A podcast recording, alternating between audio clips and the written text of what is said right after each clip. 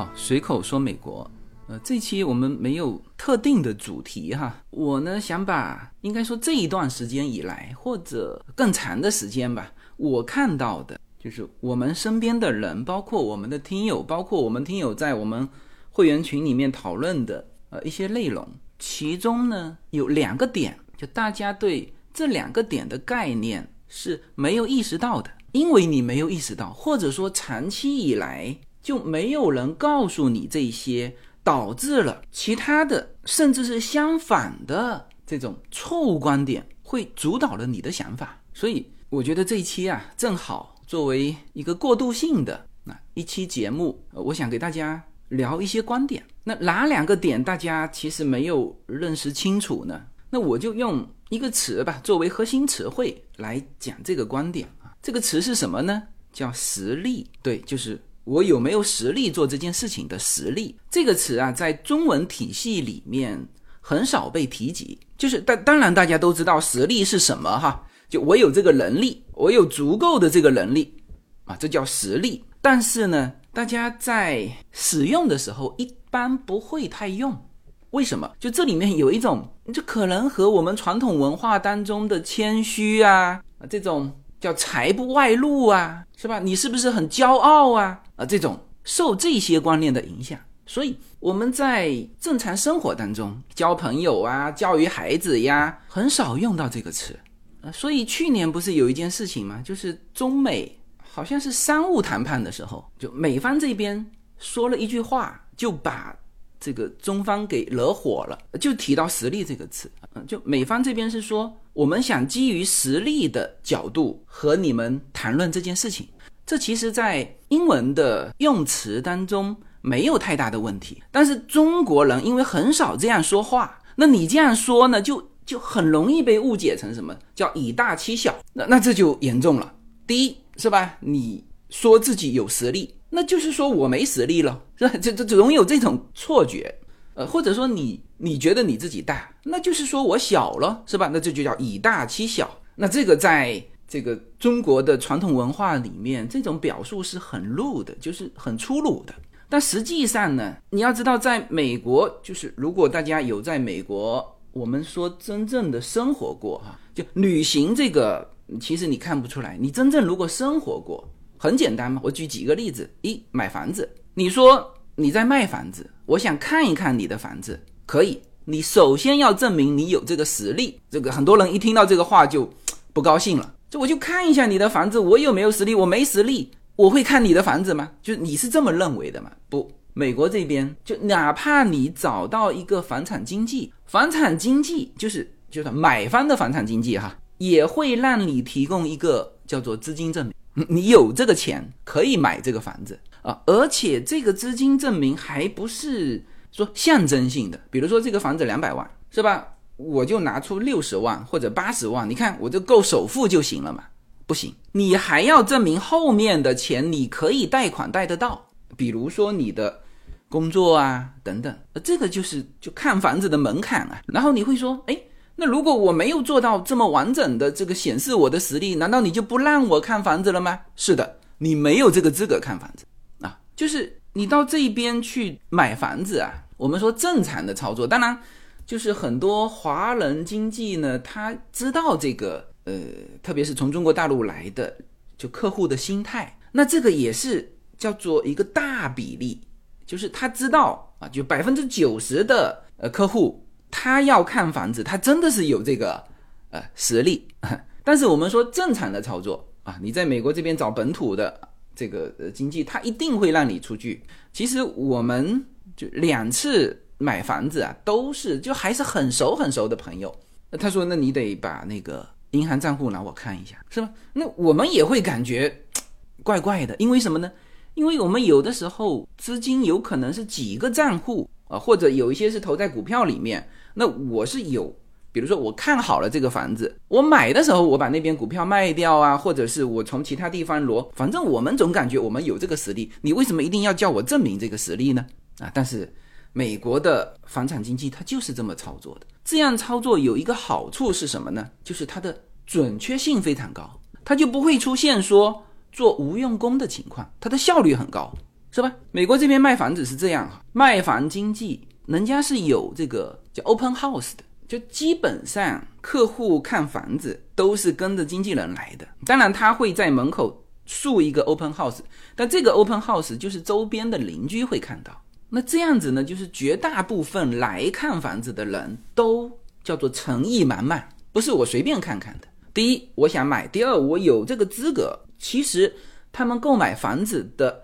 这个过程是一个投标啊，他们会公布一个价格，那你也可以还这个价格。比如说他公布两百万，你说我就我就愿意开一百九十五万买，或者一百八十五万买，那这个当然是以前了，现在都是要加价。什么呢？就是你开两百万是吧？那我想到了你这个房子大概值两百一十万，那我就得开两百一十五万，我想要。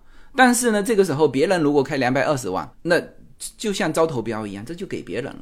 整个过程是非常快的。一般来说，open house 它就开两次嘛，就是我们说正常的房子哈，这个周末、下个周末房子就成交了。这就是整个美国运作的。我举了一个例子，避免了什么呢？它能够让陌生人之间的成交非常快速、非常准确。然后房产经纪人所做的工作，它的效率也很高，而不是说我带十个人过来看，最后真正愿意说。你说愿意买和你真正有能力买，说我还要再去国内准备钱，或者在这边再卖房子，哦，这个你抢不过别人。那当然有人说，那这个房子有的是上涨的，有的是下跌，那下跌的过程还要这样吗？还要这样？就即使你是下跌的，你比如说两百万，你报一百八十万，你也要具备有一百八十万的实力的证明，你才进入到这个我们说叫招投标里面去。啊，这个就是举一个很简单的例子，这叫实例啊。所以这种语境的差异，就常常有的时候会会出问题。比如说，在前一阵子，那个布林肯说的那一番话，说如果你不坐在位置上，那么你就会出现在菜单里。哇，这个叫直接翻译过来，中文有一句话叫“人为刀俎，我为鱼肉”，这是一个。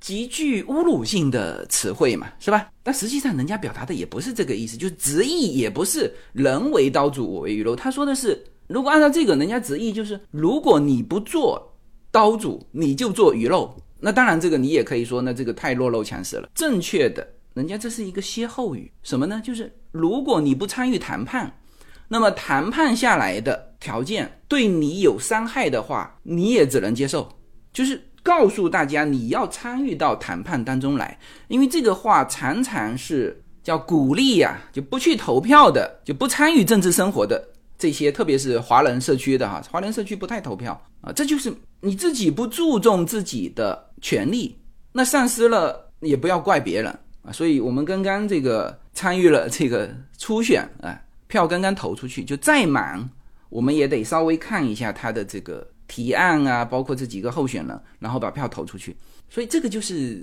就是东西方实际上我们很客观的说，人家就是这个意思，而不是那个意思。但是呢，很容易会造成这种误会。我们通过这个案例说到实力啊，因为这个词很很少用嘛，或者用出去的时候，人家总感觉你是不是什么意思啊？啊，你你很牛吗？啊，不是，这个词我们常常用得到，而且呢。还非常重要，嗯，这里又要说到这种中国传统文化当中的一些故事，有可能给大家的误导。比如说，我们说战争啊，当然大家知道，我们说竞争，就最剧烈的对抗就是战争嘛。然后在这种竞争，特别是战争当中，双方的实力啊，是用，就是你必然是用上全力嘛，否则你不是说我破个产的问题，你是。一场战争的失败，有可能叫轻则丧失生命，重则就是国破家亡，是吧？所以战争其实是最讲究实力的。但是我们的传统故事里面描绘战争的时候呢，太注重于，比如说战术战略，所以我们有《孙子兵法》嘛，三十六计，呃，包括这个我们小说里面是吧？得到了那个古墓遗书，就一下子变得牛逼无比，是吧？他可以。让一个呃完全没有军事指挥才能的人一下子变成这个军事大师啊，这也是一个我们传统文化里面就是当然不能说不对哈，就是太注重于叫某一招啊，你只要会了这一招，打遍天下无敌手，你只要得到这本书，你就怎么样怎么样，是吧？九阴真经，我们说无论是春秋左传，还是新的这个叫武侠小说啊，各种叫成功人士的成功学，其实都一直在宣导这些，这会造成一个什么情况呢？在战争当中，你过于强调这个。双方的指挥官，比如说赤壁之战，你看曹操八十三万，是吧？周瑜这边好像总共就三万，人家谈笑间强弩飞灰烟灭，是吧？这个放在各种的电视剧、戏剧、小说里面，这个深入人心啊，大家都非常欣赏。像周瑜啊，或者当然《三国演义》里面把这个角色变成诸葛亮，是吧？草船借箭啊，这个故事我们曾经讲过哈，是吧？借东风。啊，你只要知道了这个，那是八十三万人在你面前就就是一堆人肉啊，就是不断的去强调宣达这种。那包括以前的这种，就算是两军队员，也是特强调那个武将的单挑，是吧？对方过来一个人，关云长啪一刀斩于马下，对方几十万人灰飞烟灭。什么李元霸拿着两个锤，是吧？打的一百零八万，就当时的瓦岗寨的盟军。全军崩溃，就你老是强调这些，那一定会给大家造成什么感觉呢？就是在军事对抗当中的，其实实力不重要啊，都是这种就技巧更重要，这实际上是很有问题的。那因为这个我们叫做市场喜欢，其实你也搞不清楚，是因为你写了这个故事写得很生动，然后市场喜欢，还是因为市场喜欢你去写这个故事？总之呢，从传统以来，包括《史记》，都是特强调。某个人物的重要性，但是事实并非如此。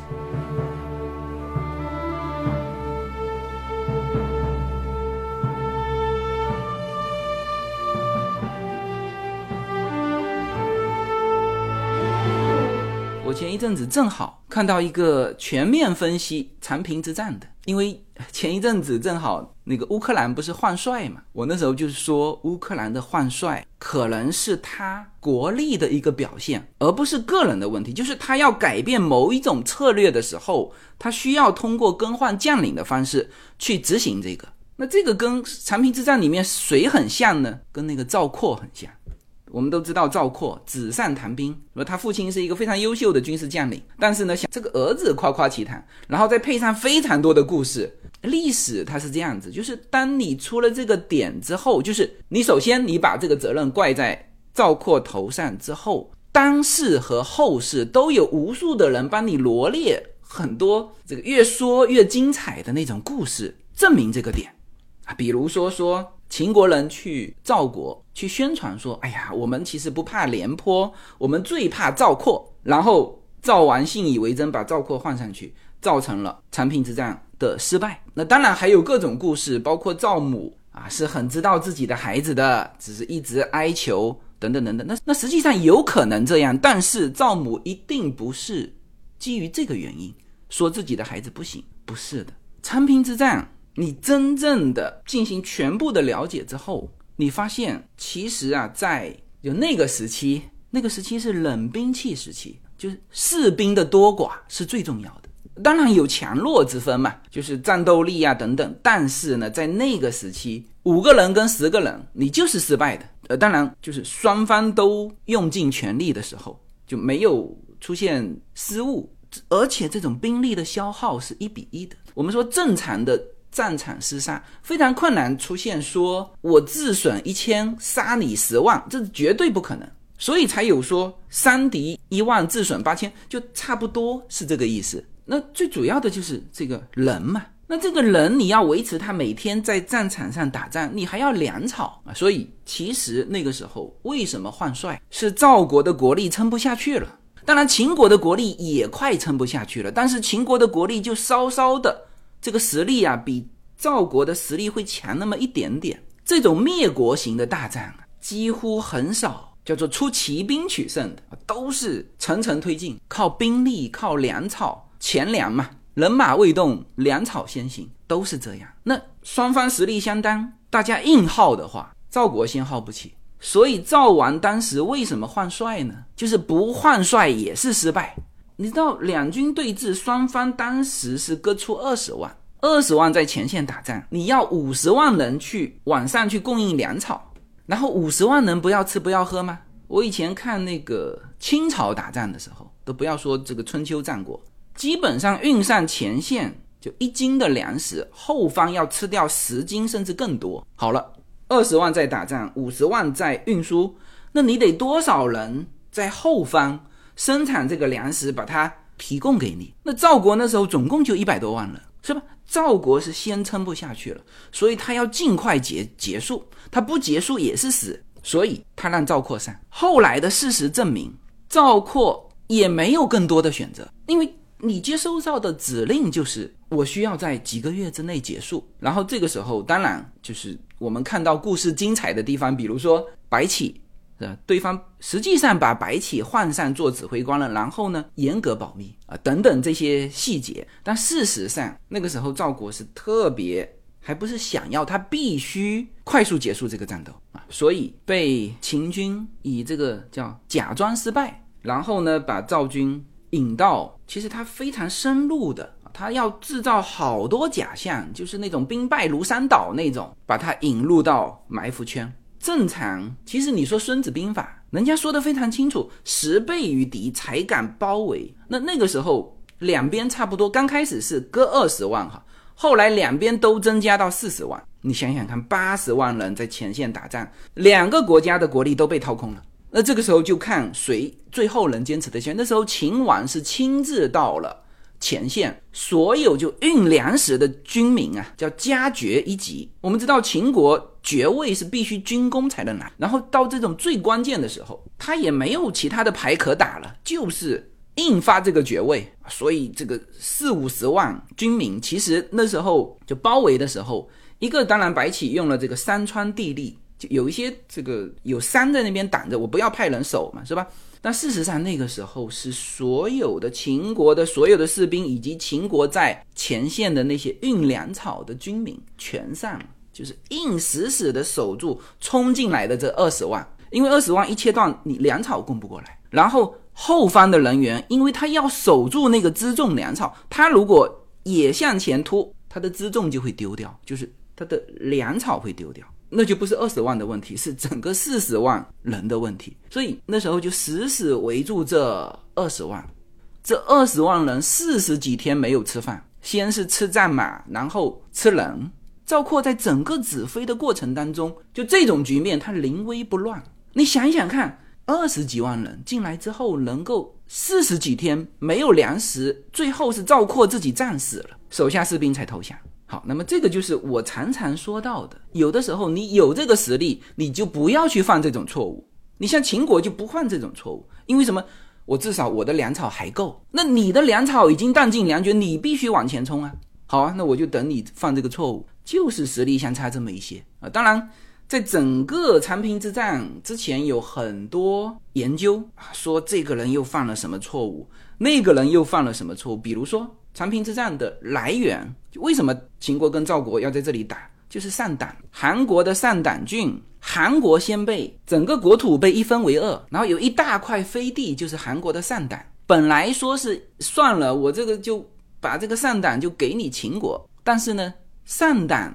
人民不不愿意，因为秦国这个虎狼之师这种各种严苛的这个法令，当地老百姓知道，所以上党的老百姓和上党当时的郡守不愿意。韩国其实还派了另外一个郡守去接替，结果新到的这个郡守直接把上党就献给了赵国，所以很多人讨论说这个东西。你就是赵王贪便宜是吧？一下子得到了这么大一个上党那个地方啊，是叫兵家必争之地四通八达，当然是一个非常好的肥肉。那你就贪便宜嘛，是吧？你把它收下来，那就最后造成长平之战，最后造成你赵国呃长平之战之后，赵国几乎没有能力了。有人说这个，但事实上呢，别人再分析，就是当时。战国之间互相吞并啊，就是我实力强，我就吞并你。赵王当时是经过，就是各种我们现在说的叫兵器推演，就是我不要这块地呢，我也是死，因为秦国本来就强大，在拿了这块地之后，他直接可以打赵国，而且无险可守。你看长平之战，详细看它的战争过程，就那个地方特别的地势险峻，进退都在那里，所以人家其实是经过详细的分析。这个地方如果说秦国拿到，对于赵国的威胁也是致命的。那那如果说我接收下来，可能我还有一搏。所以其实你把它详详细细从实力的角度去分析，赵王这个决定也没有错啊，至少不是像别人说成的那种贪小便宜，叫失大利，不是这样。好，你现在拿到这块地，你要去守它，然后守不住，然后赵国是在长平之战当中损失了四十五万哈，二十万是。投降之后被处决的，就是一开始的时候，两边差不多都二十五万吧。后来就是赵国坚持不下去了，不是简单的换上一个赵括哈，是让赵括又带了二十万兵过去的，就想赶紧解决这个事情。所以在前线的赵军大概是四十五万，秦军差不多是六十万，但是这个六十万是算上了，就最后围这个二十万赵军冲上去的那些。运粮食的那个后勤部队，呃，其实那些后勤部队全是农民，所以说真正统计这六十万的时候，写的非常清楚，是军民，就是多那么一点点，当然也是拼了啊。然后战场的损失是赵国真正就是之前的对峙，以及包括把赵括引进包围圈，死守这个包围圈，就是整个的损失，按照历史记载是二十五万人阵亡。那投降的二十万人是被有人说是被活埋哈，其实很困难活埋，他就是把你武器全收走，然后全部处决。呃，最后剩下两百四十个这种年纪特别小的小孩让他回去报信，很惨的哈。这个就是就四十五万人，赵国全部的精壮的士兵，最后剩下两百四十个人，那赵国真的是就是一夜之间就所有的自信心都崩溃了。那秦国多少人？阵亡了，这个数字可能大家之前都没有发现啊。秦国也二十万人阵亡啊，因为最后投降之后他就没有损失，所有的损失都是双方交战的。你看，这个就是我们说到的，几乎是一比一的，就赵国死了二十五万，秦国也死了二十万。所以有很多人讨论说，为什么白起杀降，就是从整个战局来分析。你死了二十五万，我死了二十万，我把你这二十万再放回去，那我们俩谁输谁赢啊？我们俩等于打平啊，是吧？所以基于这个，当然也基于说这个秦国是爵位是靠军功，是靠人头，然后再加上粮草也不够啊，所以这件事情后来有人讨论说是至少不是秦王这边做出的决定，说把这二十万人杀掉，呃，是不是白起的决定呢？呃，白起那肯定脱不了干系。那因为那个时候是相对混乱的，就是这二十万人投降了，又要吃东西，然后呢，这个有一些士兵他没有拿到军功啊，我索性偷偷的过去杀你几个，我别几个脑袋啊拿回去，那这个都是军功跟爵位呀，所以这种混乱的场景之下，当时就不是太明确，所以下面的人啊，各种杀降的情况就非常多。那白起那时候一犹豫，心想我这个粮食也不够，放回去，你待会又是。等于是双方打平，我的功劳体现在哪里呢？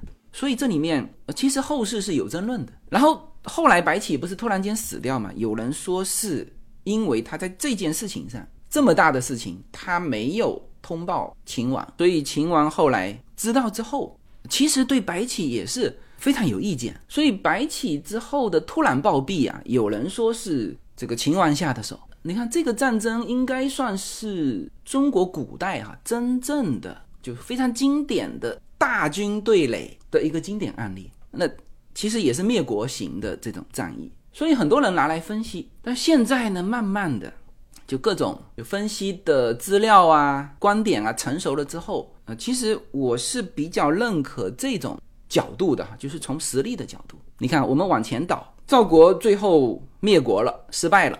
是吧？然后就导到长平之战啊，但是长平之战，你从整个的战局来看，也并不是说什么将帅无能，赵括那个时候只能这么打啊。然后再往前推，说你赵王如果不要上党，不就没这事了吗？但事实上，你不要上党，你也是会被灭掉。我要上党，我还有可一搏。好了，这个事情推到头，最终大家会发现啊，在这种战国后期啊，就是两国之间的实力对比。那当然，秦对赵不是说实力悬殊，但是秦强赵相对不是那么强，这个是公认的。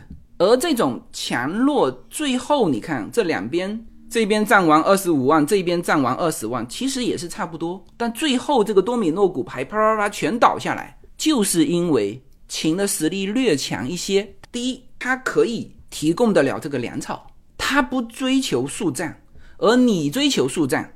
他就可以利用你的心态。很多人说这个赵括是轻敌啊，说不知道对方是白起等等，其实还是跟他这个国力有关。他如果国力够强，我就守在这里，你就过不来，我跟你耗。后期秦国打楚国就是这样的，是吧？王翦拿了六十万，我就守在那边，我不跟你打。那你呢也得拿六十万来嘛，那就是拼国力了。我这六十万军队。比你多一天的粮草，我就能够战败你。最后楚国崩盘，就是他耗不了这么多啊。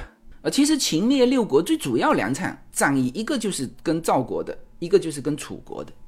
这两场战役都是用实力。所以我近期在看到这些，我们讲叫做还原历史的时候啊，就是看到越来越多的，真的都不是说某个领导人的才能，或者是用了某一个技巧，小作战可能可以啊。大的这种就阴谋是行不通的，都是阳谋。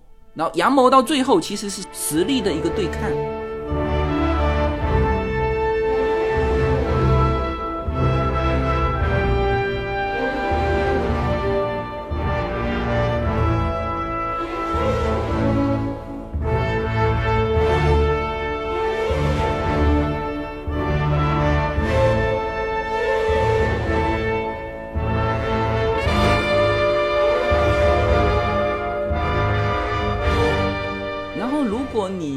欢这些历史啊，你发现有一些点总是有一些怀疑和模糊的地方比如说，我们说文明和野蛮，就大家会很奇怪。呃，比如说我们中国古代，那举这个宋朝时候的例子，你会特别觉得有问题。就是你说文明，那宋朝非常文明，那它的这个文明高度是在世界之巅的嘛？但是怎么会被？你说被辽国可能还这个相对有点文化，但是金国是特别没有文化的啊！大家知道，你越去考证那个完颜阿骨达，你就会发现他简直就是个部落啊，是吧？他怎么能够灭辽灭宋呢？啊，所以又产生了一个误解，就是哦，是不是就野蛮就能够战胜文明啊？这个话题我待会说到第二个关键词叫风险的时候，就是我问大家说，你觉得？是做好人收益高，还是做坏人收益高啊？可能很多人就会觉得，那当然做坏人收益高了。呃，那这里面引出一个问题，就是文明跟野蛮。有的时候大家会有一个错觉，就是你看历史证明是吧？他野蛮，他就能够崇尚武力，就能够消灭你文明啊。但实际上啊，绝对不是是一种叫够野蛮，我够不要脸，我够没下限，我就比你有优势。呃，现在就。很多就推演到就现代我们工作生活当中的这个逻辑去了，其实绝对不是哈。我再回来说宋朝的时候，那现在就慢慢的开始就考古啊，这个还原当时的到底什么情况？如此世界之巅的文明会被一个部落给毁掉，最后追索到什么？其实还是跟实力有关。你看，大家去找一篇文章叫《一次马种的改良是如何导致东亚两大强国的覆灭的》。你看，他这个文章开头就说：“我们自从脱下开裆裤、戴上红领巾走进校园的第一天，就被老师灌输了一个观点，就是先进一定会战胜落后，文明一定会战胜野蛮。我们之所以生活的像蜜一样甜，就是因为我们的制度更文明。”然后立刻就说：“他说，但是呢，这不仅仅中国老师这样讲啊，世界上其他地方的老师也这样说啊。哎，就是。”这里面又涉及到一个公平跟不公平的问题，就是如果大家取得这个的条件都是一样的，其实从某种程度上也是公平的。那他这里面就说到女真族，然后列举了一系列的这个史实和战例之后，说，那么既然金能够灭辽和政治制度无关，和文明程度无关，和辽接受了汉朝的文化也无关。当然，这里面有。曾经有一种观点说，辽是被汉人影响了，所以他战斗力下降，然后遇到更野蛮的人就把他给灭了。他事实证明也跟这个无关。然后他就问到一个，那这到底跟什么有关呢？他说答案可能会出乎你的意料，是因为女真人拥有更好的马种。是的，这个呢，相当于在战争当中你有一个碾压别人的武器。他从这个角度一切入，所有的真相大白。你看他这里提到，就是所有的。把各种文献拿出来，就专门研究马匹。当时古代中国五种主要的战马来源，最好的就是我们知道的汗血宝马啊，那个就是王公贵族可以来一批啊。所以现在说这个郭靖跟黄蓉见面的时候，为什么一下子把也算是见过世面的就富养的这个黄蓉啊，就一下子就征服了？是郭靖跟黄龙一见面。才说了两句话，就送给了黄龙他的那个小红马，那是一匹汗血宝马，那个就相当于今天，就是我跟你第一次见面，我我直接出手一个兰博基尼，呃，这个一样的，可能比这个价值还高哈，因为很困难，很困难，非常稀缺，能够拥有这种马。那当时宋朝这边啊，基本上叫西南马，所以宋朝基本上都是步兵。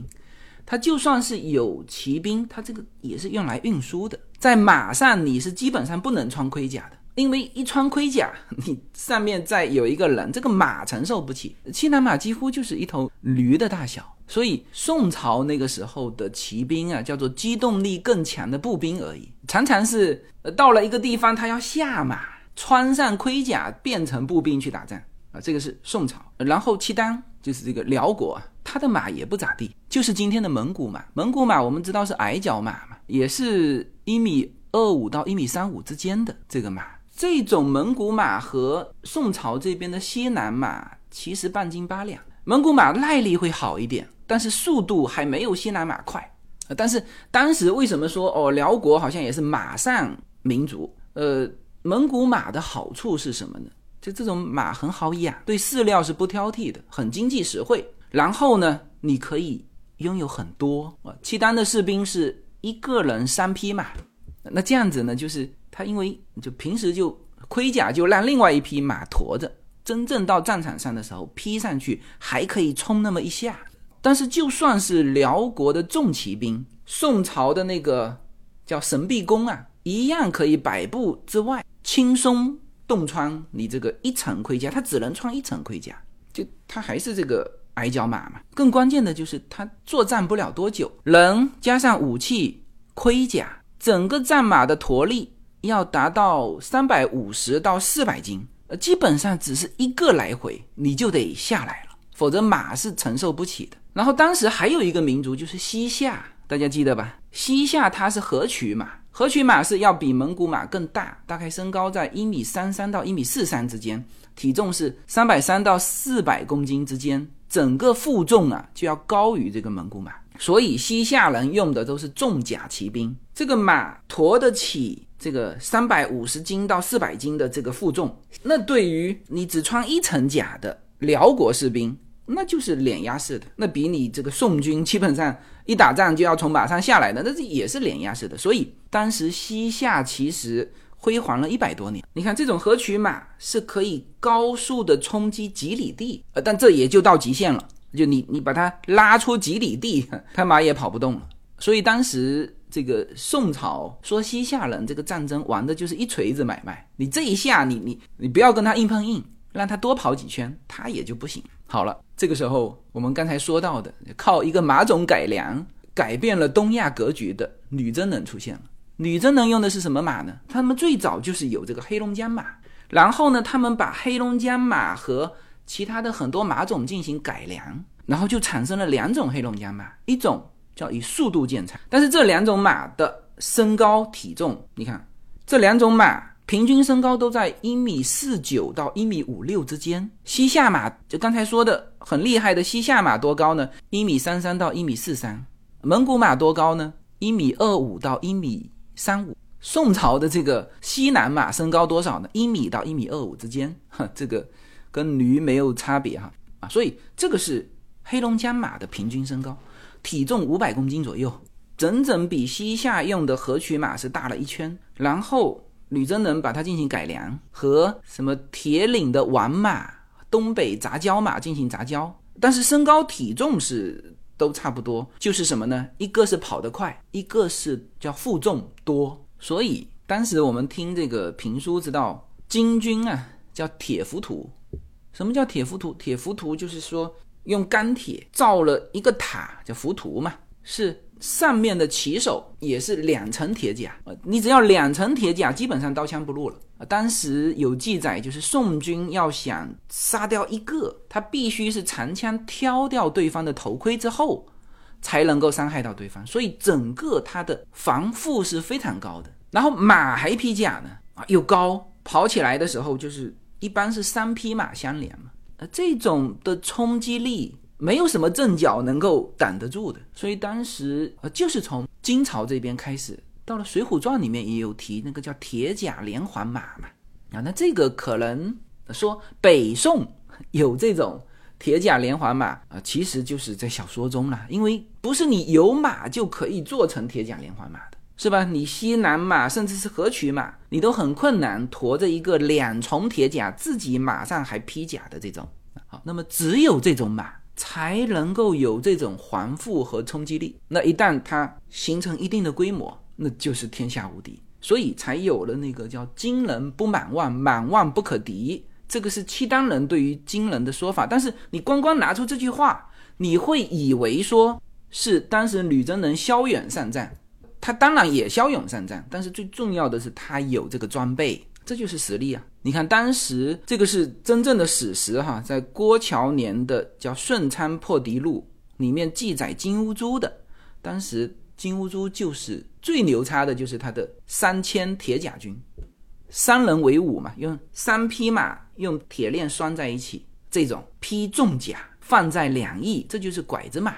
你看这么一分析，我们就很清楚，就是我们说战场上就是靠实力碾压式的。说辽国人被宋朝同化之后，什么战斗力下降？不是的，辽金之间是打了几十年，契丹人的动员能力其实是吕真人的几十倍，他的人口也多啊。然后分析下来说，每一场战役就是就硬碰硬的那种啊，契丹人自始至终一局都没有赢过。所以这种在战场上战争武器的这种碾压，你你现在当然看的。更多了，比如说战斗机，为什么提高一代战斗机？对于上一代的战斗机，就是碾压式的，就一比五十几那种打出来，那甚至出现就把对方的战斗机全打掉，自己一辆飞机都没损失，就是这样。它的速度更快，它远远是出现在你的后面啊，它绕一圈就回来了呀，啊，甚至你以多打少都非常困难。那现在这主要是欧洲哈研究为什么那个时候蒙古天下无敌，所有人都把这个重心放在，因为一提到蒙古就是马嘛，当然也都是欧洲这边的研究哈。当时有一阵子把这个研究的重点放在说是因为蒙古人的轻骑兵的战术很好，他就绕着你跑啊，然后甚至说蒙古人为什么那么小的马就跑不死，说他们身上不披甲。只要穿那个他们的兽皮呀，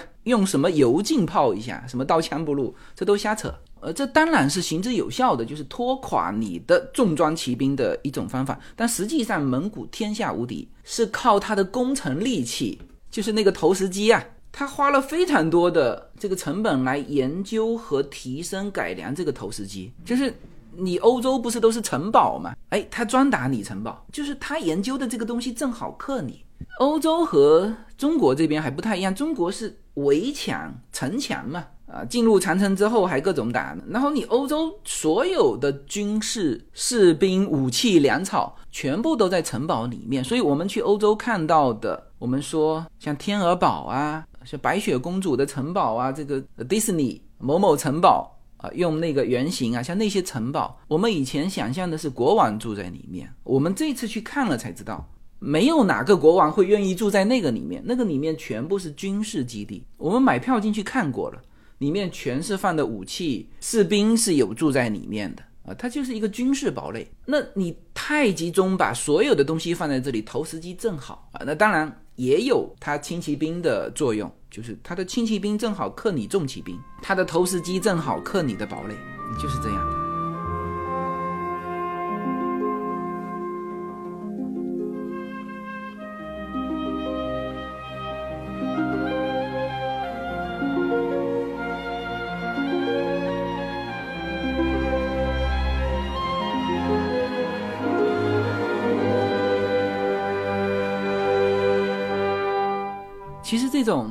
相同的误区啊，我们说不太注重实力的分析，而去注重就某些英雄人物的作用，好像东亚都差不多。你看日本，我们都看过一片非常著名的电影，叫《影武者》嘛，或者叫《影子武士》啊，说的是就当时在日本就号称天下无敌的武田信雄，那在打德川家康的时候，就不小心被。这个德川家康城楼上面的一个火枪手打了一枪，然后然后就死掉了。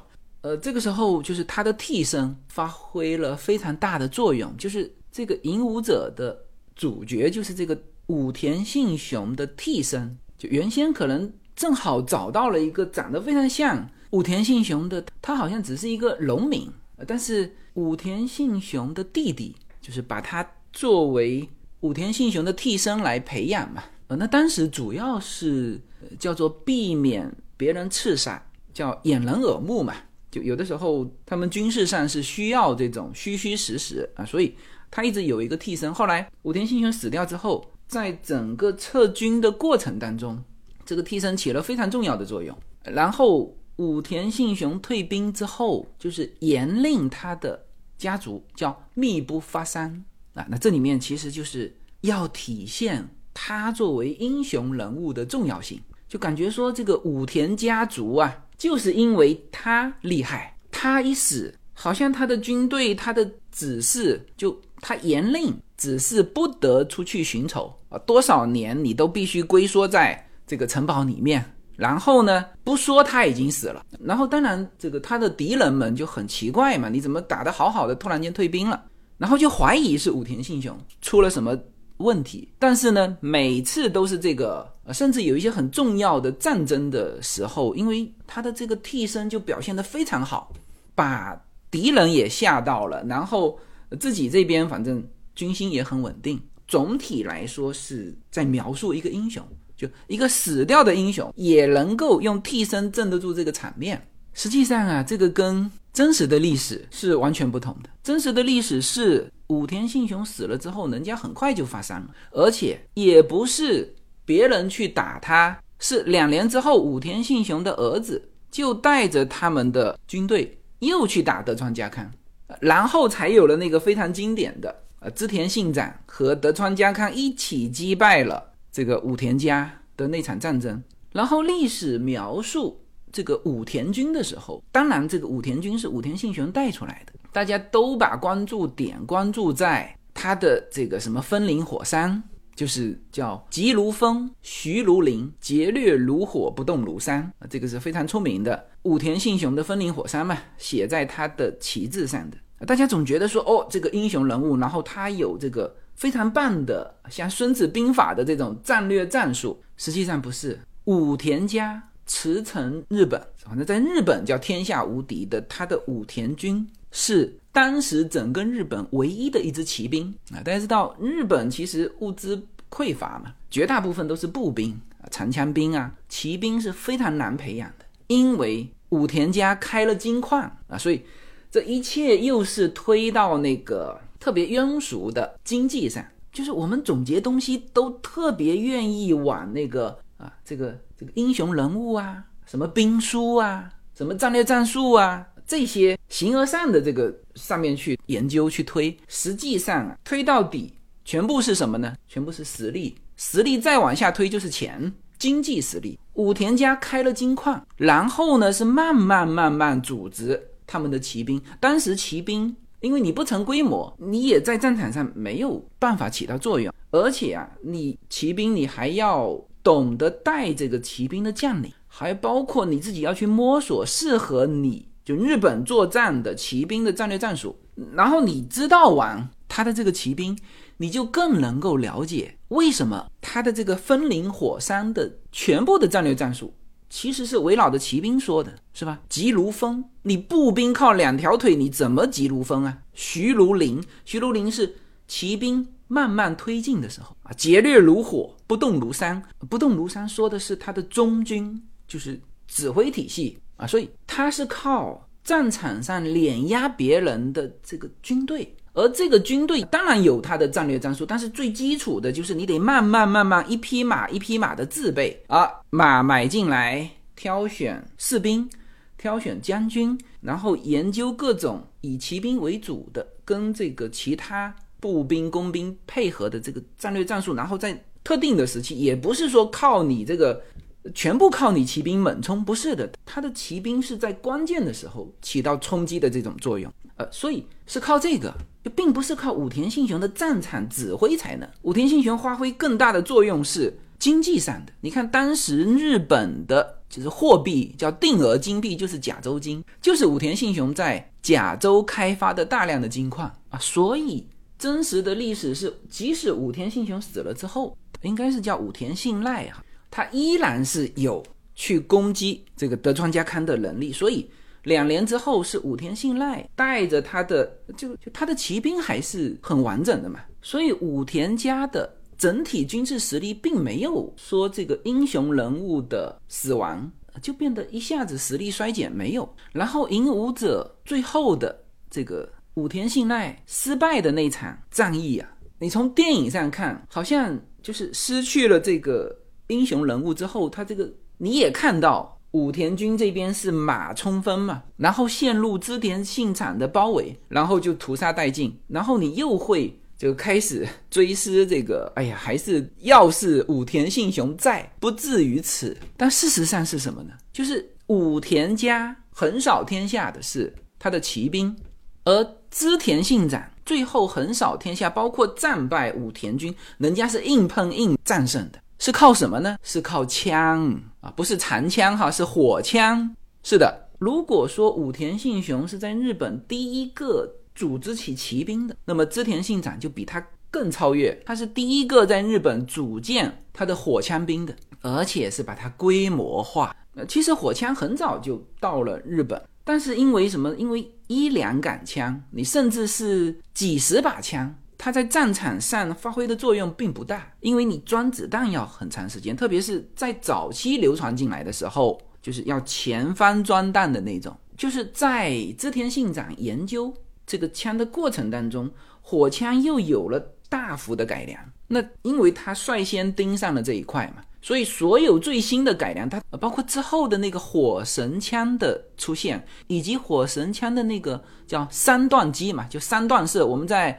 就电影像八国联军的时候，我们看到那个森格林庆的也是骑兵冲击嘛，然后八国联军这边就是也是用这种叫三段机，前面一个发射，打完之后就退到后面开始去装子弹，然后第二个是装好子弹的这一排上来，它这样子可以连续发射，而且必须是有足够的规模，因为你人少，你人家一堆的骑兵冲上来也不行，而且这个还是要和那个其他的。兵种啊是配合的，那这种成规模的火枪以及运用这种三段机的战术，在日本之前人家是没见过的。那所以这也是在日本历史当中，其实是叫军事设备的改良和进步，让织田信长击败了武田信雄的这个骑兵啊。那个时候是武田胜赖了，而织田信长。能够搞到这么多枪，他当时在这场战争的时候就已经有三千把枪，就是三千个火神兵结成的这种军阵，这才能够获胜。推到最后也是什么呢？也是有钱，有这个经济实力。就正常的当时这种战国纷乱，就是你所有的军事实力用来应付现有的啊，比如说士兵的口粮啊，传统武器的。更新啊，就你有钱用在这个上面就已经很难得的。你说还要再有资金实力去后备一个新的军种，推到最后就是一个，当然你织田信长要有钱嘛。第二，你要有这个意识，而且我前面还要能够隐藏得住，我不让你知道我有这这种兵种。就刚才说了，枪那个时候所有的诸侯不是不知道，都知道。只是人家没有感觉说你能够用这种方式打出这种效果，所以织田信长击败了号称天下无敌的武田家的骑兵，一下子最终变成这个叫日本的战国三雄之一嘛。呃，其实整个局面是织田信长开启的哈，包括后来的就是就是日本战国三雄的丰臣秀吉，丰臣秀吉是继承了织田信长的家业。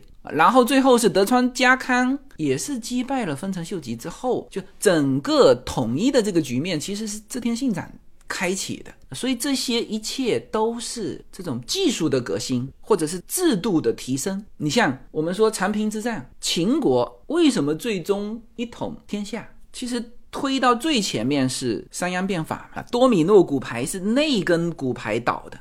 到了后面，其实其他的诸侯是无路可走啊，就是你收上党也是死，不收上党也是死，这个结局是注定的。你吕征黑龙江马成规模之后，辽宋其实没有其他的招啊，他在战场上就是碾压式的。织田信长的建立的第一支火枪的这种军种也是，这就是我们无论是看这个历史，还是说引入到我们自身在社会上的竞争。啊，其实你看那些成功学的书籍都是没有用的。当然，他们要卖书嘛，就是大家喜欢听这种叫“一招鲜吃遍天”的这种，或者是书是卖给读书人的嘛。那读书人呢，他们这个大市场啊，他们最想要的这种，像诸葛亮这种，是吧？我读书就行了，我书读得好，我就上知天文下晓地理。你这个这个雇主啊，要跑到我家里来。求我出山帮你，我又要出去工作，然后我的姿态还很高，那这就是普遍的读书人的这个市场的心态嘛。那因此他写成的《三国演义》呀等等的这给读书人看的这些书，他就是刻意的描绘这种心态，这种你爱看的点。但事实上，我刚才连举了三个案例，就是想给大家说明这一点：真实的世界不是那样。真实的世界是你要一点一点的培养自己的实力，这是一种长期规划和长期积累才能够拥有的是实力呀。再说回来哈，就不是你看了某一本书或者哪一天想通了某一个观点，特别是像美国这种相对来说它比较有圈层的这种社会，就这种社会它不是经过革命改良过来的。一说革命就是重新洗牌嘛，所有的资源都重新洗牌，然后特别的跌宕起伏，然后这里面当然会比相对比这种稳固的社会秩序来说，它会多出一些机会，呃，这就是我们常常会看到的，也是读书人爱看的啊，比如说这个不经意认识某某个人啊，啊，这电影里面经常是这样子，抓到一个机会呀，其实抓到机会本身。他其实也是拥有这个实力，就众多拥有这个实力的人里面，他有的时候会有运气的成分啊。这个机会落到你的头上，他呢其实也有这个实力。但是事实上，我们其实真正的去做进一步的分析，你又会发现这里面靠运气的成分其实很小。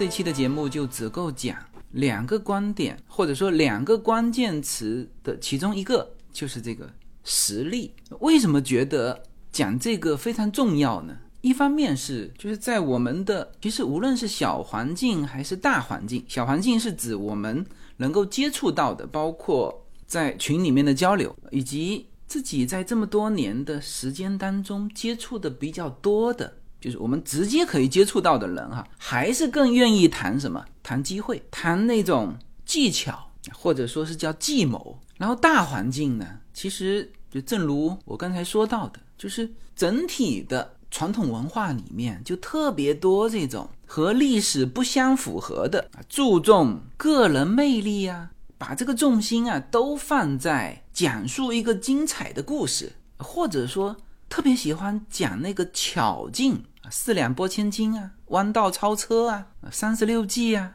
各种权谋啊，宫斗啊，就无论初衷是什么啊，这最后就是结果是充斥着这种类型的文化。其实这些巧劲在历史当中，不管是哪个层面的博弈里面，其实都是占了很小的比例。当然也不能说完全没有，但是几乎可以肯定，所有的分析拿出来。